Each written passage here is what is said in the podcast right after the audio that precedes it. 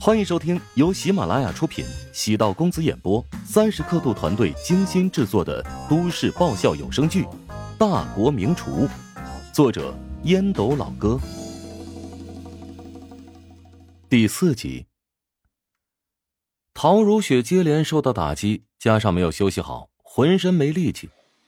刚起床冲了个澡，此刻对着镜子化妆，手机屏幕突然亮了起来。是妹妹陶如霜打来的电话。小三岁的妹妹简直就是自己的天敌，平时两人见面就掐，别提互通电话了。什么事？你反应也太迟钝了吧！家里闹出这么大的事，竟然还能保持冷静。赶紧说，不然我挂电话了。怀香酒楼弄出人命了，一名客人吃的食物中毒，现在已经进医院了，妈还在住院疗养，身体不稳定。这件事肯定要瞒着他。电视台已经有记者过去采访，你能不能动用自己的人脉，让记者不要报道？陶如雪知道怀香酒楼的重要性，虽说不是现在最赚钱的一家店，但却是陶家的门面。她只是个年轻的主持人，在台里根本没什么影响力，只能说道：“我试试看吧，还是得怀香集团品牌部进行公关，他们的实力比我有用多了。”就知道你会推卸责任。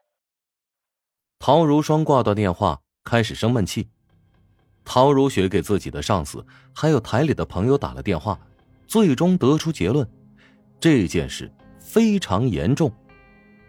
电视台已经准备在半个小时之后整点新闻播出。互联网信息传播速度特别快，现在已经很多微信群疯狂转发，已经蔓延到不可控的速度。如果是一般人食物中毒也就罢了，现在受害的可是有美食家称号的徐鹤祥啊，争议性、话题性十足。很快，病毒是开始传播。怀香集团的董事长陶南方前不久发现有严重的疾病，已经宣布暂时退出日常管理事务，工作交给总经理宋恒德负责。这个宋恒德，此刻。正坐在会议桌前，身边都是集团的高管，集体商议此事该如何办。与检测机构联系过，并没有检查出食材的问题。唉，舆论是可怕的，如果我们这么对外公布，肯定无法平息，觉得我们是在掩盖事实。清者自清，既然他们觉得我们有问题，那就让怀疑我们的人找出证据。关键是我们耗不起。刚才我们集团的股票已经跌停，只要新闻延续两三天，集团就得停牌。我们在国外有几个项目等待资金急救，这么一来，岂不是会泡汤？宋恒德揉了揉太阳穴，觉得事情没那么简单，可能存在阴谋。嗯，分两步走：第一，让医院的大夫集中力量救治，等徐鹤祥清醒之后，跟他进行谈判，给他一笔补偿金，说服他。帮助我们消除舆论的质疑。第二，组织一个调查小组，自查内部原因。陶如雪打了一圈电话，徒劳无功。他想了想，给韩斌打电话。徐鹤祥在省人民医院抢救，韩斌是那里的主任医生，应该方便打听到消息。如雪，你终于给我打电话了。昨天我一宿没睡，很担心你。那扎，你老公昨晚没对你做什么过分之事吧？陶如雪心中满是愧疚，昨天晚上发生的事情难以启齿，她总不能告诉韩冰自己被丈夫给扔进浴缸，口红全被毁了吧？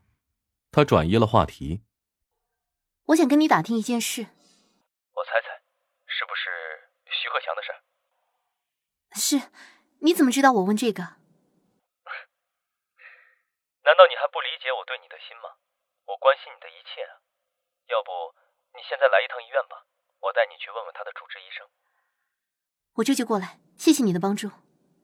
此刻，一双宛如鹰隼的眼睛正透过门缝朝里面盯着他，不是别人，正是焦吉，啊，也就是乔治。这个酒楼闹出这么大的事情，已经关门停业了，乔治呢也就直接回家，没想到。竟然撞见韩冰和陶如雪两个人正在煲电话粥。其实昨晚发生了那么多的事情，尤其是和陶如雪差点阴差阳错成了名副其实的夫妻。何况，他的气也消了不少，折断了他所有的口红，足以发泄一切。乔治下定决心，以后要对陶如雪好一点。韩冰会对陶如雪下药，说明两人的关系并没有突破那一层，自己还没有完全被绿，是个值得欣慰的好消息。没想到陶如雪竟然又在和韩冰打电话，无论他俩在聊什么，作为一个丈夫撞见都是难以忍受之事。何况，乔治已经提醒过陶如雪，韩冰不是什么好鸟，昨天给他灌的酒里面肯定放了什么脏东西。没想到陶如雪竟然冥顽不灵，不引以为戒，乔治简直无语至极。身后传来咳嗽声，陶如雪捂着电话，发现乔治出现在自己身后，他连忙低声道：“我等下来找你。”挂断电话。你有没有素质啊？竟然在门后面偷听我打电话！陶如雪的怒火朝着乔治毫无保留的发泄出来。一想到那些口红尸体，胸疼的厉害。怎么，被撞破好事急眼了？乔治不想跟陶如雪吵架，但现实不允许啊。你嘴巴放干净一点，我和韩冰没你想的那么龌龊。陶如雪提起粉色的手包，拧上金色搭扣，便朝外面走去。乔治瞄到她手腕上的红色伤痕，是昨晚与她亲密接触时留下的。想起昨天晚上发生的事情，触动心中的软处，他主动跟出去，抢着坐上陶如雪宝马车的副驾驶。谁让你上来的？给我下车！陶如雪愤怒的盯着乔治，发现他就是一块嚼烂的口香糖，粘在鞋底，死活都清理不干净。他解开安全带，伸手朝乔治的胸口推去，乔治避让，但修长的紫色美甲。依然在他脸上拉出了一道血痕，乔治怒了。上天除了赋予这个女人一副好皮囊，掠夺了她的一切呀！你看这个没有素质是吧？刁蛮任性，愚蠢的不可救药。乔治高高的扬起手，准备抽向陶如雪，又有些迟疑。未曾想，陶如雪反手就是一记耳光，朝他面部打来。乔治顺手捏住他的手腕。